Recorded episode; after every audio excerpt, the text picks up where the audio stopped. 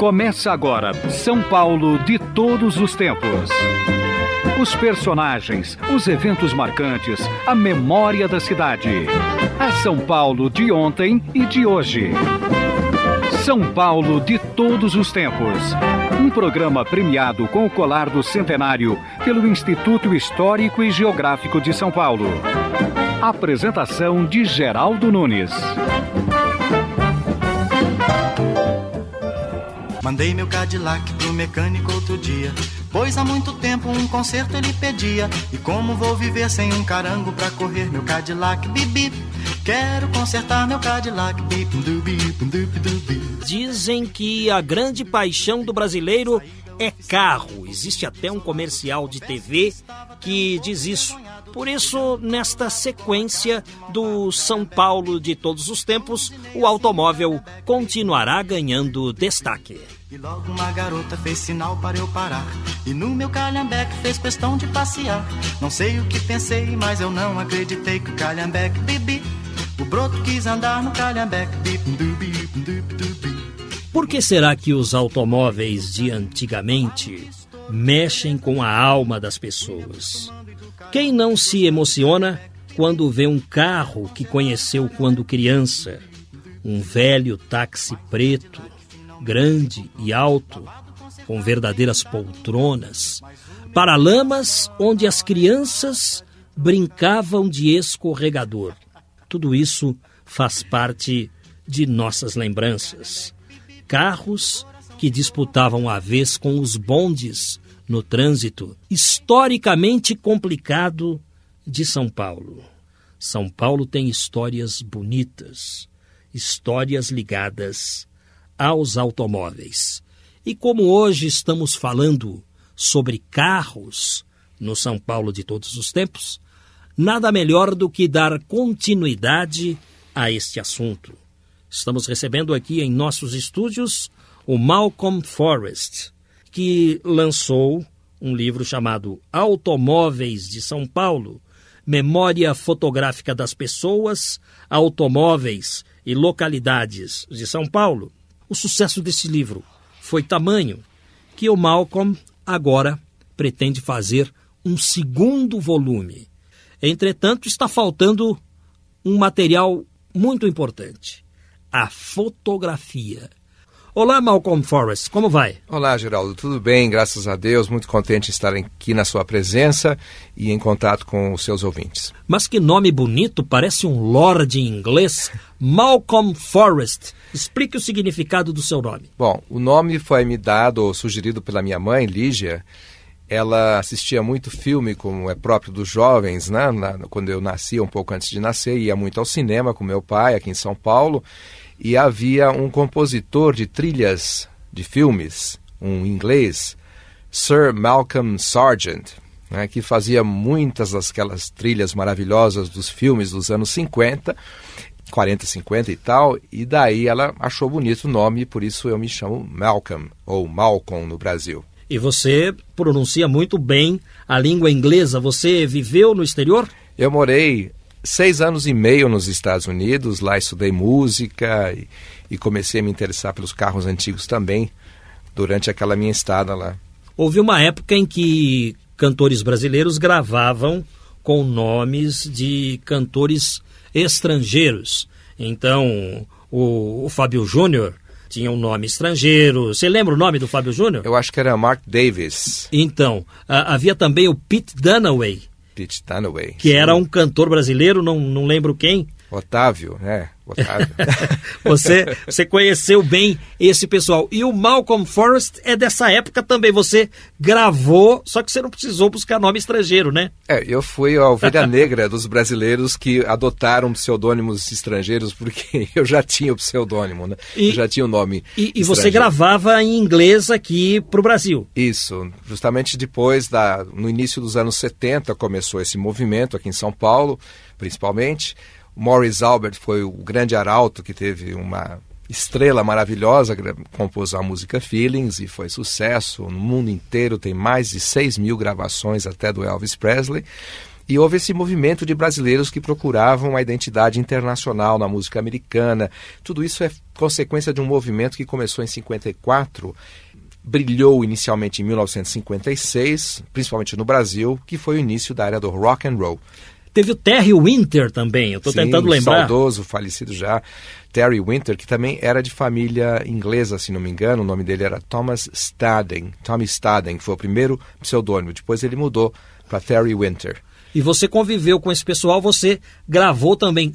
Quais músicas você gravou? Onde foram tocadas? Eu sei que suas músicas fizeram parte de trilhas sonoras, de novelas. Então, é, vamos recordar um pouco isso para situar o ouvinte.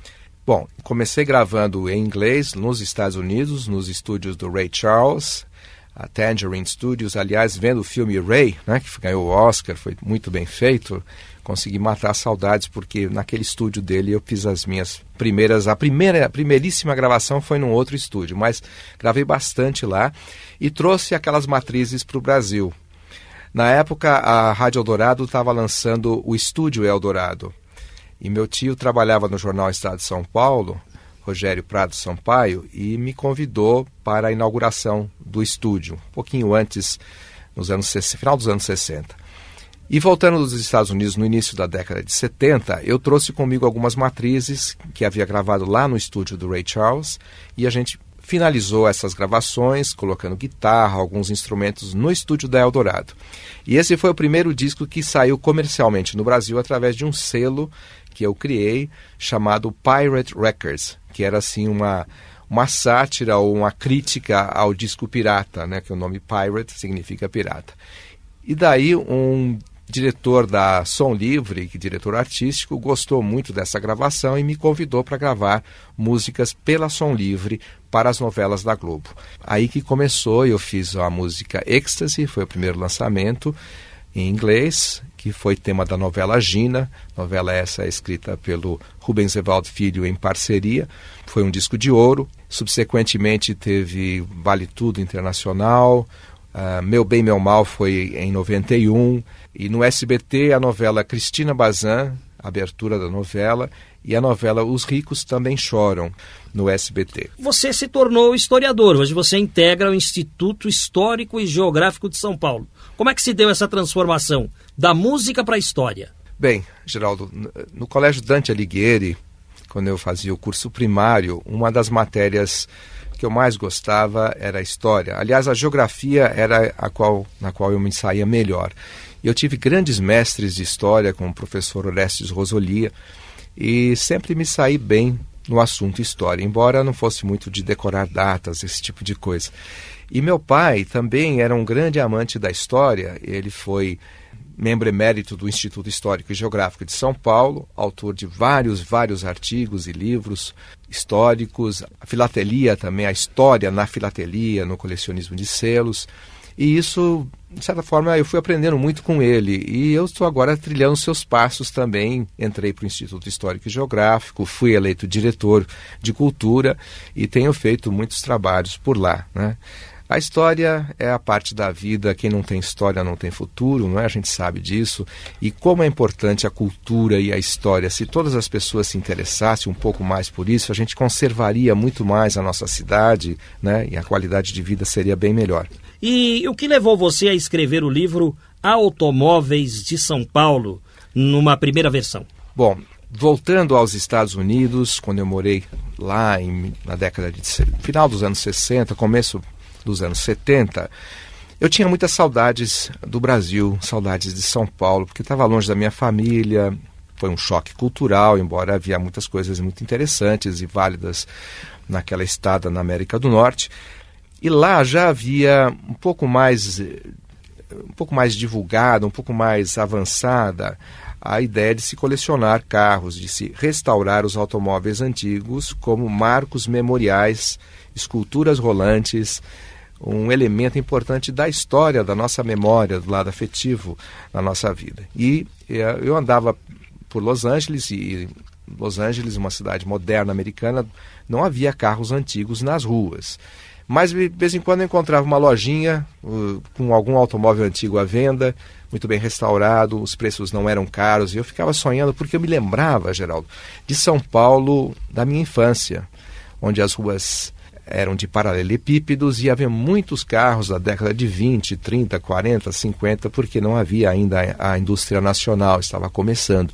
Então os carros eram importados, eram coisas caras e tinham que ser aproveitadas ao máximo. Então, carro de 20 anos rodava em São Paulo. E essas décadas de 20, 30, 40, 50 foram marcantes na indústria automobilística, no design. Né? E eu comecei a me interessar nos anos 60, ou anos 70, melhor dizendo, nos Estados Unidos, pelo automóvel antigo. Voltando para o Brasil, eu já tinha estava trabalhando, tinha algum capitalzinho, fui procurando um carro antigo e encontrei um carro em mau estado que veio de um anúncio que coloquei no, no jornal Estado de São Paulo. Procuro, procuro automóveis antigos das décadas de 20, 30, 40.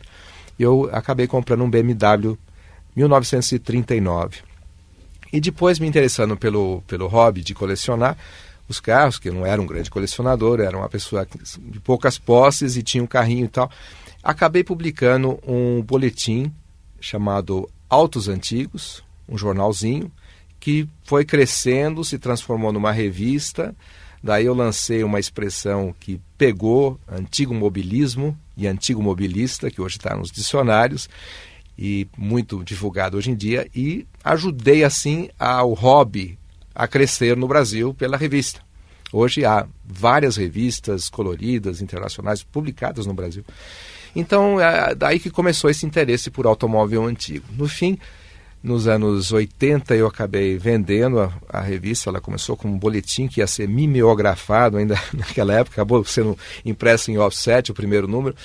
Mas eu vendi essa revista, mas fiquei com a ideia do automóvel, gostando sempre, e me veio então a ideia de fazer um livro reunindo as fotos antigas.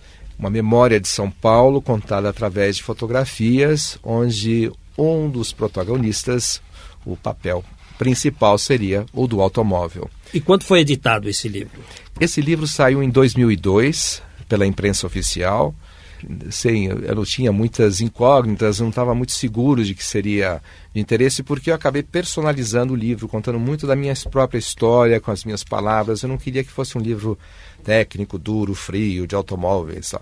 Queria uma coisa que fosse humana, alegre, descontraída e que trouxesse assim um conteúdo emocional, que as pessoas pudessem se emocionar vendo. E você buscou fotos interessantes neste primeiro livro?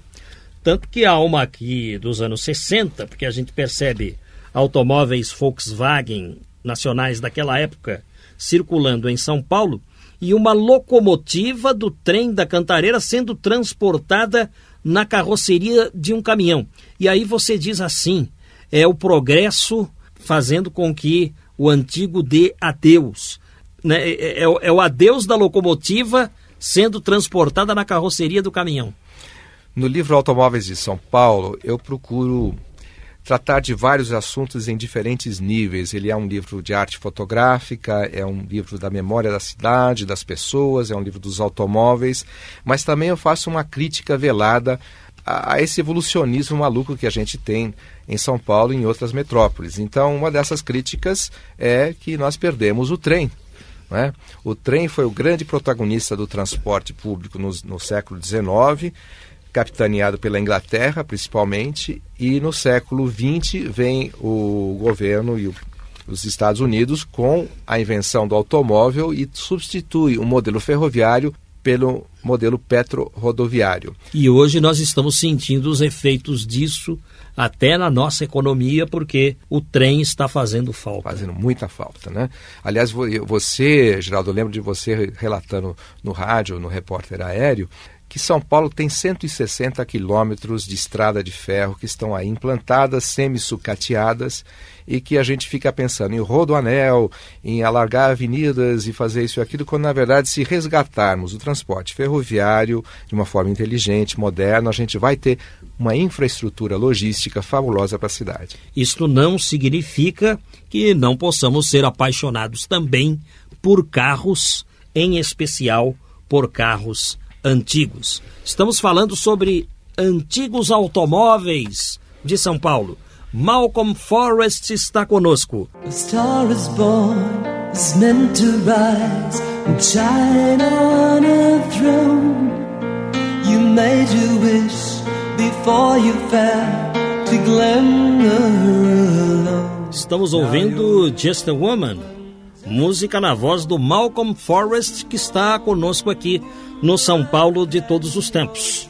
O Malcolm Forrest não veio falar do trabalho musical dele. Nós estamos colocando uma canção na voz dele para ilustrar a nossa conversa. Mas eu aproveito para perguntar ao Malcolm Forrest, que também é historiador, se esse disco toca por aqui, foi lançado, o que acontece? Esse disco foi lançado no Brasil pela gravadora Movie Play teve um lançamento, um contrato de lançamento anterior pela gravadora RCA há muitos anos. Esta faixa, Just a Woman, numa versão em português, foi tema da novela Os Ricos Também Choram. E, e você mora no Barro Branco, você me dizia. No Barro Branco, exatamente. Que é zona norte da cidade, né? Você também, por isso, é ligado às questões da Serra da Cantareira? Sim, sim. O, o que, que você faz na região em termos de batalha pela preservação da, da Cantareira? Voltando dos Estados Unidos, de novo a história da, da ida e o tempo que eu vivi lá, eu voltei com algumas ideias ambientalistas e vi que a poluição de São Paulo estava muito pior do que era, do que não era, porque não havia até 1967 não havia poluição do ar notável em São Paulo. Em 68, 69 começou aquela camada escura sobre a cidade. Então, mais ou menos em 90, 91, começamos um movimento, eu, Mauro Vitor e a Vera Lúcia Braga, um movimento pelo tombamento do Cinturão Verde de São Paulo, que se compraz do, do que faz parte a Serra da Cantareira, todos os parques e fragmentos de Mata Atlântica que nós temos então em São Paulo, inclusive a área do Carandiru, parte da Serra do Mar, enfim, Pico do Jaraguá, todos os parques ao redor de São Paulo são muitos e muitos municípios que fazem um cinturão verde poderoso e daí vem a água, vem o verde, vem a limpeza do ar, a regulação climática. Nós começamos a campanha para que esta região fosse tombada como, como uma reserva da biosfera pela Unesco. E vocês conseguiram? Nós conseguimos no dia 9 de junho de 1994, o dia do apóstolo Anchieta, o apóstolo de José de Anchieta, apóstolo do Brasil, também conhecido como apóstolo das selvas, a Unesco nos deu esse diploma magnífico que tem ajudado muito na proteção da cidade de São Paulo e de toda a região metropolitana. Malcolm Forrest está falando conosco aqui. Malcolm, é, essa sua preocupação com as questões ambientais, ao mesmo tempo desempenhando um papel em defesa das ferrovias. Tudo isso não, não faz um contraponto a esse seu amor pelos carros? porque o carro ele precisa de rodovias, o rodoanel é uma obra necessária, ao mesmo tempo o carro também é um poluidor. Não é um contrassenso? Sim, é um contra, o contraponto é, é isso mesmo, é, Geraldo. Eu quis fazer com esse livro um contraponto entre o automóvel, peça de memória, obra de arte sobre rodas, muito importante na memória, no, na nossa história, não é? mas também dar uma visão de que nós estamos no século XXI e a gente precisa de alternativas elétricas, transporte verde, a alternativa intermodal e de que a ferrovia também é importante. Né? Eu estou colocando isso tudo num contexto muito amplo. O, o, carro entra nessa questão de que maneira nesse teu trabalho? É, bom, eu estou publicando um livro sobre a memória do automóvel em São Paulo, na verdade a memória das pessoas nessa memória está o automóvel de forma muito importante. Né? Tá certo. Mas estou sugerindo também que a gente ah. tem que pensar numa alternativa moderna para o futuro, não necessariamente nesses moldes antigos. Perfeito. Uma coisa é o nosso museu, nosso Instituto da História. Outra coisa é um projeto viário de qualidade de vida para o século XXI. É o Malcolm Forrest falando conosco. Esse seu primeiro livro é, sobre os automóveis de São Paulo, você trouxe textos e fotografias num total aí de mais de 200 páginas. Nesse primeiro volume do seu livro, há fotos de um carro chamado Isota Fraschini. Você sabe que havia um veterinário no Ipiranga com esse carro. Era uma raridade, todo mundo parava quando passava o carro do veterinário. Eu não sei onde foi parar, não me lembro o nome do veterinário. É uma história essa do Ipiranga. Existem automóveis dessa marca ainda em São Paulo? Existem sim, Geraldo. Esse, essa marca foi uma marca que criou muita fama porque ela foi projetada para grandes celebridades, grandes nomes. O Papa recebeu um carro da, da própria Isota Fraschini. Rodolfo Valentino, famoso ator do cinema mudo americano, era o grande amante latino das telas, ele tinha um carro desses. A gente não sabe até se foram vendidos ou doados pela fábrica italiana de Milão que com isso fazia o seu marketing promocional. Então, no Brasil, é, realmente em São Paulo, o Dr. Otávio era o nome desse veterinário lá da Estrada das Lágrimas, no Ipiranga. Ele tinha esse Zota Fraschini que comprou no sul do Brasil e ele tinha sido da, doado pelo Henrique Ferreira Lage, um grande empresário dos anos 20 e 30, à sua esposa Gabriela Benzansoni, famosa cantora lírica do Scala de Milano, quem ele conquistou e deu de presente não só um Isota Fraschini, mas foram vários. Aliás, um está desaparecido até hoje, o mais bonito desses carros era o modelo 1931. Ele desapareceu num porto ah, em Santa Catarina. Não se sabe o que aconteceu. Até tem uma história muito curiosa que uma pessoa uma vez me ligou dizendo que tinha conhecimento desse de um automóvel marca Exota Fraschini em Cornélio Procópio. E ele descrevia exatamente esse carro. Eu cheguei a ir nessa cidade, só que como um fantasma, ninguém sabia nada. Ele descreveu exatamente o carro da Gabriela, que seria um irmãozinho desse automóvel que você conheceu, do Dr. Otávio. E o paradeiro desse carro do Dr. Otávio? O, o... Ele está hoje restaurado numa coleção em Minas Gerais, se não me engano. O carro e aqui do... em São Paulo ainda existe um outro Isota, ah, é? de um outro Otávio, Otávio, Dr. Otávio Novaes, que usava até recentemente como um carro de uso diário. Isso está no livro Automóveis de São Paulo. Histórias do veterinário do Ipiranga, doutor Otávio, contadas aqui no São Paulo de todos os tempos. Caminhos de São Paulo, um passeio pela história das ruas e bairros da cidade com Geraldo Nunes. O ouvinte Marcos Munhoz quer saber quem foi o coronel Cesefredo Fagundes, nome de avenida no Tremembé. O coronel Cesefredo Fagundes nasceu em Bragança Paulista, no ano de 1868. Jovem ainda, ingressou nas fileiras da Guarda Nacional, chegando ao posto de coronel-comandante. Como tal, tomou parte em diversos acontecimentos políticos administrativos do Estado. Cooperou com a Companhia Telefônica Bragantina na instalação dos serviços interurbanos. Político de projeção, dedicou-se ao bairro de Santana, tomando parte ativa em todos os seus empreendimentos públicos. Participou da criação da paróquia do mesmo bairro, trabalhou ativamente na construção da nova matriz, que seria desmembrada de Santa Ifigênia. Cooperou também no serviço de construção das adutoras do Cabuçu e na implantação da estrada para a Velha Cantareira. Pertenceu ao Partido Republicano Paulista, que era o partido situacionista de sua época. Faleceu no dia 12 de maio de 1932. Cesefredo Fagundes, nome de avenida em São Paulo.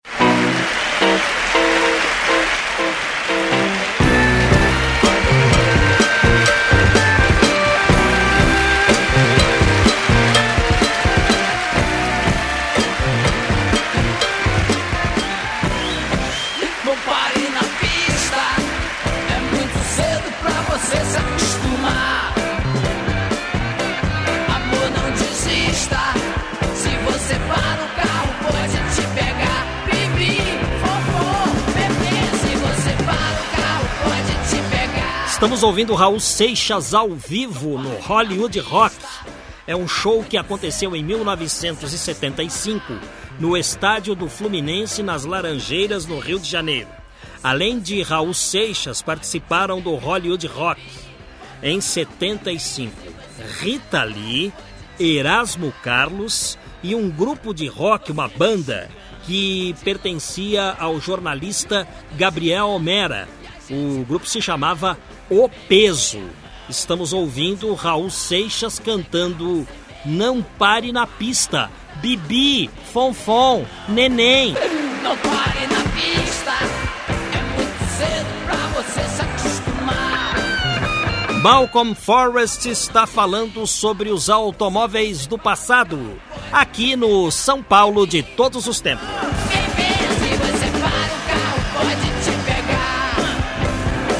Malcolm Forrest que prepara o segundo volume do livro Automóveis de São Paulo. O Malcolm, existe uma avenida na zona sul de São Paulo chamada Avenida Olivia Guedes Penteado. Certa vez também fiz uma reportagem no cemitério da Consolação e o túmulo de Dona Olivia Guedes Penteado é um dos mais belos do cemitério porque toda a moldura do túmulo foi esculpida por Victor Brecheret. E, para minha surpresa, no seu livro eu vejo aqui uma foto de dois carros de Dona Olivia em Paris, 1920, um Rolls Royce à esquerda e um Renault ou seja, os paulistas do passado eram tão ricos que eles mantinham casas e carros em Paris, é isso? É verdade. Inclusive, era comum, quando viajavam para a Europa, levarem o carro do Brasil, o carro era colocado no navio, iam para a Europa e lá circulavam e voltavam. Mas isso já é uma outra história. Então, né? esses carros que aparecem na foto, ela, ela circulava com eles no Brasil Sim, também. Esse Rolls ela não Royce, mantinha lá. Alguns eram mantidos lá, mas outros não, outros iam e voltavam. O caso do Rolls Royce aí, ele veio para o Brasil, depois foi vendido para uma pessoa que também, por coincidência, está registrada nesse livro, Automóveis de São Paulo, volume 1, e transformou esse carro num, numa caminhonete, num picape para entregar perfumes. E a Rolls Royce não gostou nada disso e mandou uma comunicação, fez até um, um relatório policial, como se fosse um processo, porque o Rolls Royce não poderia ser descaracterizado e transformado num, num caminhãozinho de, de trabalho, um comercial. Dona Olivia Guedes Penteado, gentil figura, dama afável, muito amada de nossa sociedade, foi expressiva promotora das artes, da cultura, do mecenato, amiga de artistas e intelectuais. Eleita sócia honorária do Instituto Histórico e Geográfico em 6 de maio de 1932, tomou posse em 5 de fevereiro de 34. Interessou-se pelas comemorações do quarto centenário da cidade de São Vicente, em 1932, o que lhe valeu um voto de louvor expressado pelo Instituto antes de sua admissão. Faleceu dois anos depois, portanto, em 1934. São histórias que constam do livro Automóveis de São Paulo, de Malcolm Forrest. Esse seu livro ainda é possível ser encontrado? Sim, eu tenho alguns exemplares para ser vendidos. A Livraria Cultura também tem um pouquinho, mas a tiragem uh, feita pela imprensa oficial do Estado de São Paulo, porque é uma edição da imprensa oficial e do Arquivo de Estado. A tiragem já se esgotou. O livro se tornou best-seller da imprensa oficial, a quem eu agradeço de público e o arquivo também. Nós ganhamos inclusive o prêmio Clio da Academia Paulistana da História. Né? Então, ele, eu tenho alguns exemplares à venda, o telefone já, já foi dado, se quiser eu posso depois repetir. Né? Isso. É, com relação ao seu novo trabalho, você vai tratar de quais assuntos? Aqui você contou a história da dona Olivia Guedes Penteado. No outro livro, você fala de quem? Bom, o, o novo livro eu, eu pretendo Alguma coisa, né? É, algumas coisas eu já posso antecipar. Nós queremos fazer um estudo dos bairros de São Paulo, alguns bairros, algumas cidades. Inclusive, é, o nosso grande inventor, pai da aviação, foi sócio do Instituto Histórico e Geográfico de São Paulo, como você e como eu. Temos a felicidade de fazer parte. Então, eu quero alguma coisa ligada à aviação, a ligada a Santos Dumont. Eu ainda não tenho esse material fotográfico, estou procurando. Né? Quero um capítulo sobre o quarto centenário de São Paulo. Aliás, uma leitora do livro me enviou tão gentilmente uma daquelas estrelinhas do quarto centenário. Não sei se você lembra da história que São Paulo teve uma chuva de prata. Sim, né? ela mandou uma estrelinha de prata para você. Mandou uma estrelinha de prata. Então eu vou desenvolver um pouco o quarto centenário, a era do rock and roll, os anos 50, 60. Sim, vai, os carrões, né? Os carrões daquela época, né? O Cadillac, o Bel Air, o Sai Blusa, o Chevrolet conversível, o Corvette, né? O Corvette e o Thunderbird, os dois esportivos americanos, o Thunder da Ford e a Corvette da, da GM. Estou procurando fotografias, inclusive, desses automóveis, né? O, o, Thunderbird era o carro do Elvis Presley. Que, que história é essa? que, que une o Thunderbird ao Elvis. É, o Thunder foi várias celebridades tiveram o Thunderbirds, porque as grandes marcas até fazem um trabalho promocional de marketing oferecendo o carro para o artista, né?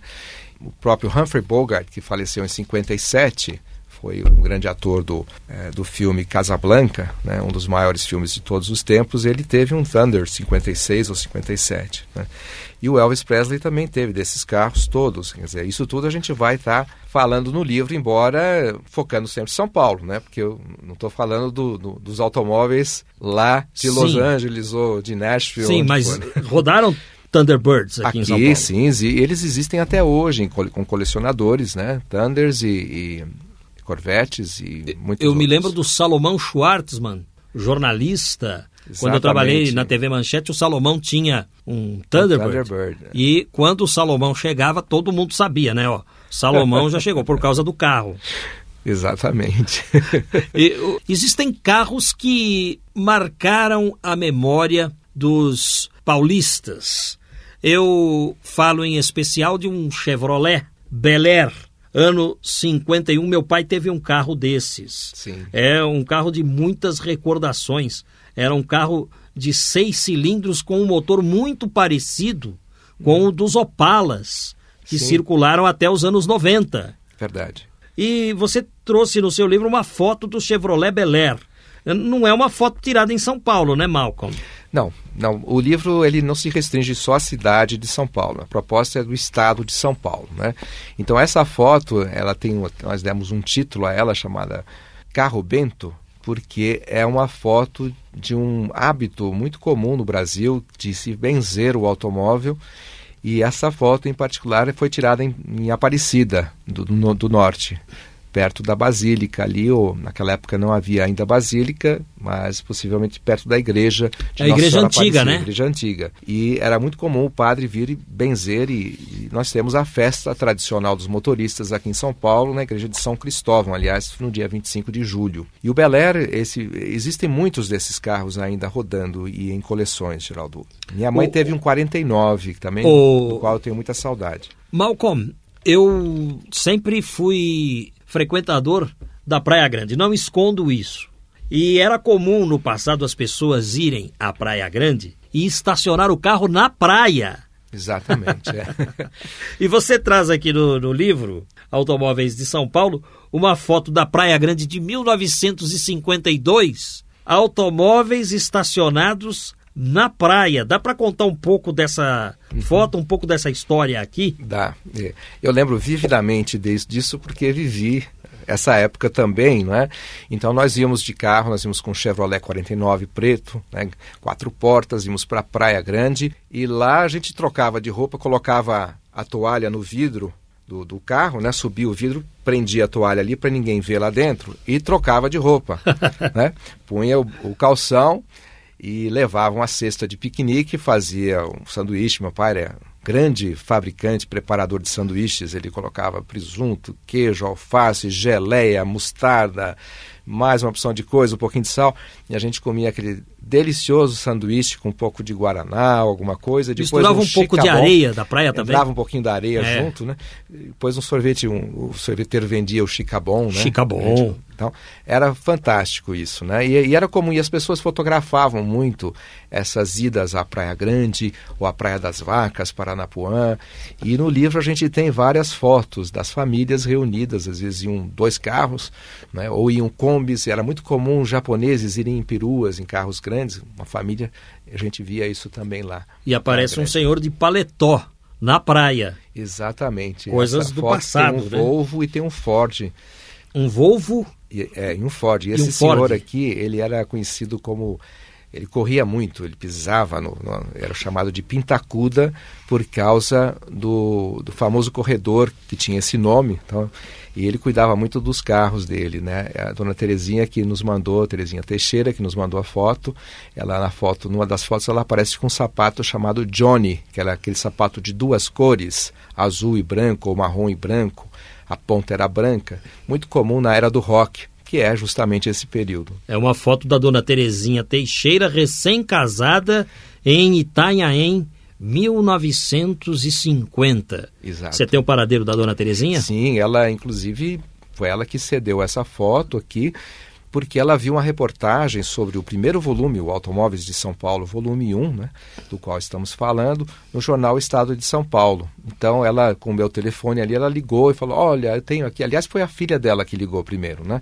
E ficou amiga da gente, porque o Automóveis de São Paulo também une as famílias e as pessoas, viu, Geraldo? É, Tem várias e... pessoas que se encontraram nas dúvida. fotografias do livro. Certo? Certo, muito, muito obrigado, Geraldo. É sempre uma honra, um prazer estar com você no programa aqui no Eldorado, falando desse assunto tão gostoso que é São Paulo de todos os tempos. E agradeço aos seus ouvintes pela atenção que já me deram no primeiro volume. Agora tenho certeza que outros farão contato e a gente vai poder enriquecer esse trabalho com fotos e fatos de São Paulo que moram no nosso coração. O programa ainda não terminou. Vamos agora contar a história de um bairro para você. Caminhos de São Paulo, um passeio pela história das ruas e bairros da cidade com Geraldo Nunes. Você já ouviu falar no bairro de Marcilac? É o bairro mais afastado da cidade. O bairro fica no limite com Itanhaém, no extremo sul do município, e tem a menor densidade demográfica da capital. Inclui a área de proteção ambiental Capivari Monos, com três reservas indígenas e cerca de 120 espécies de animais. Seu nome é uma homenagem ao engenheiro José Alfredo Marcilac. Atingido por uma granada durante a Revolução de 32, ele perdeu 99% da visão. Mesmo assim, produziu uma série de estudos que revolucionaram a construção de estradas com túneis neste país.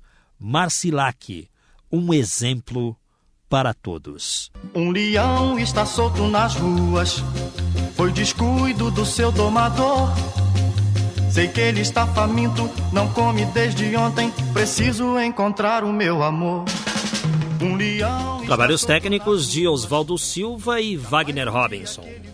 Apoio de produção Rafael Prado e Gilson Monteiro. Sendo assim, até lá. Um leão está solto nas ruas. Calamidade igual nunca vi. Jamais terá problemas de alimentação se ele encontra o meu broto por aí.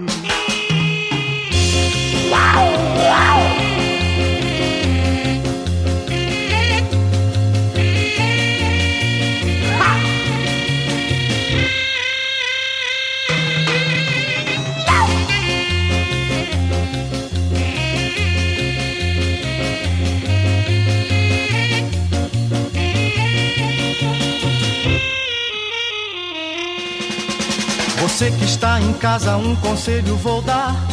Feche as janelas, tranque bem o portão. Pois num dado momento, sem ninguém esperar, pode aparecer o tal leão. Estamos encerrando mais uma edição do programa São Paulo de Todos os Tempos. Os personagens, os eventos marcantes, a memória da cidade. A São Paulo de ontem e de hoje.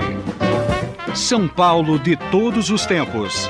Um programa premiado com o colar do centenário pelo Instituto Histórico e Geográfico de São Paulo. Apresentação de Geraldo Nunes.